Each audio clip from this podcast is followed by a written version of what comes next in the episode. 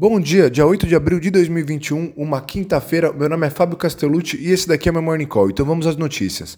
As bolsas já estão em alta nesta manhã de quinta-feira. O Eurostock está subindo 0,3%, o futuro do S&P está subindo 0,3% também e o da Nasdaq 0,8%. As bolsas da Ásia fecharam em alta nesta madrugada.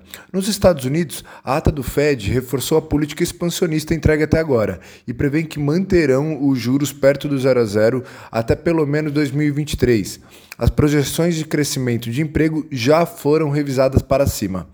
A secretária de Tesouro, Janet Yellen, revelou o plano para o novo Código Tributário americano e argumentou que seria mais justo para todos os americanos se removessem os incentivos a empresas que transferem investimentos e lucros para o exterior. Segundo ela, as mudanças que aconteceriam em uma década trariam em torno de 2 trilhões de lucros corporativos é, com cerca de 700 bilhões de dólares para a Receita Federal.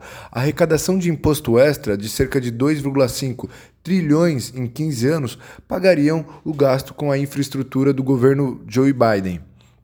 O plano de imposto inclui o aumento da alíquota corporativa de 21% para 28% e a imposição de impostos sobre os ganhos nos, no, nos países estrangeiros.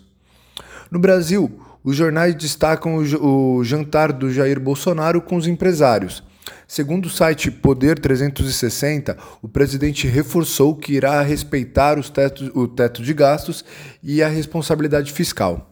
O presidente afirmou estar fazendo o máximo para garantir a imunização da população e criticou os estados e as prefeituras que defendem as restrições mais duras, como lockdown, enfim, para combater o Covid-2019. Por 402 votos a 54, a Câmara aprovou o projeto de lei que limita a correção dos aluguéis pelo IPCA. No Japão, o balanço da conta corrente ficou acima do esperado, assim como a confiança do consumidor de março.